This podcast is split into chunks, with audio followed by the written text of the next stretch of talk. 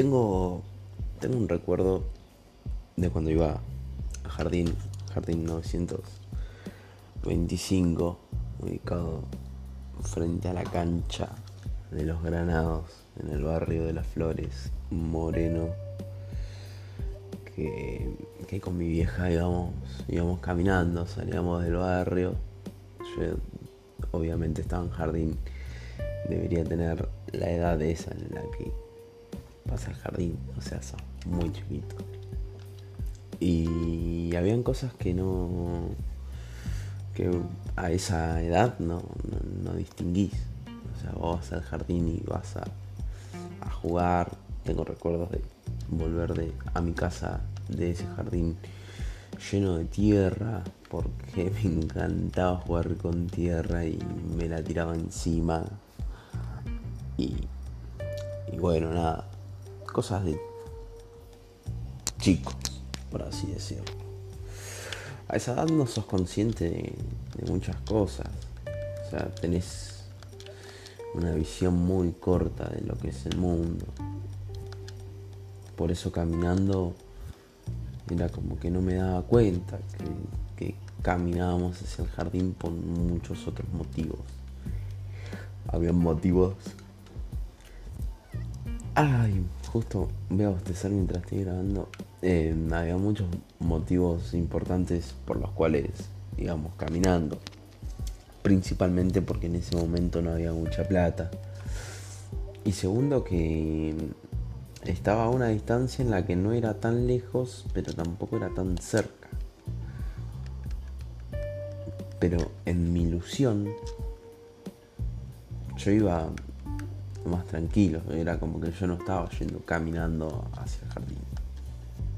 Yo iba jugando en el camino, hacíamos carreras con mi vieja, íbamos haciendo un poco de todo. Ella intentaba mantener mi ilusión. Intentaba que yo no me dé cuenta de que en realidad estábamos estábamos ahorrando, estábamos siendo caminando un poco simplemente para que se haga más leve todo lo que se venía. Creo que la ilusión es algo que nos mantiene vivo por mucho tiempo, ¿no? Es la, llama, es la llama piloto del calefón impide que, que no se apague, porque está siempre ahí. Y no creo que esté mal que vivamos con un poquito de ilusión. Está bien, tampoco vas a vivir toda la vida creyendo en, en, muchas cosas por no poder redondear. Eh, tampoco vas a, pasar creyendo toda la vida de que de que Papá Noel existe y que los Reyes también y obviamente son otra pequeña otra pequeña ilusión que, que nos dijeron de chico para, para que se haga más, más leve, ¿no? Para recibir un regalo y, y que, sea medio misterioso porque te lo trae un ser. Otra vez voy a botezar. Me dormí como a las 4 de la mañana diciendo que habré llegado como a las 2 hablar de noche cadence. Eso es, una paja. Pero bueno, no creo que, esté del todo mal hacerle creer a los chicos, niños, eh, sobre estos seres que te traen regalos. Porque siento como que le dan algo más en vez de, recibir regalos de ellos, creo que meter un poco de fantasía en nosotros a esa edad es algo terrible. es fundamental para, para poder usarla al resto de nuestras vidas. Es una etapa muy, muy importante para el crecimiento, desarrollar esa, vamos a llamarla habilidad de poder creer en algo que, que no vemos. Y es, y es un poco como, como creer en Dios, ¿no? Cada uno tiene, su Dios y, está bien que cada uno crea en, el Dios que quiera. Eso está clarísimo, cada uno puede creer en lo que quiera. Somos libres. Em, no, no, no, salí de acá. Otro gatito más intentando meterse. Eh, como decía, somos libres de creer en todo lo que queramos. No, no hay un límite para que nos pueda frenar sobre lo que queremos creer o lo que podemos creer.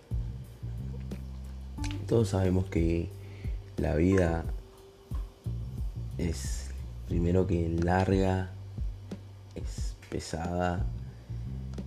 Vamos a pasar nuestro el mayor tiempo de nuestras vidas como el orto, porque es lo más probable que estemos como el orto, porque si no tenés que trabajar tenés que estudiar y si no tenés que estudiar tenés que bancarte eh, vivir peleando con tus padres hasta que te vas de tu casa y son procesos y procesos y procesos y después cuando salís de tu casa te das cuenta que después tenés que criar un hijo y así todo el tiempo y es como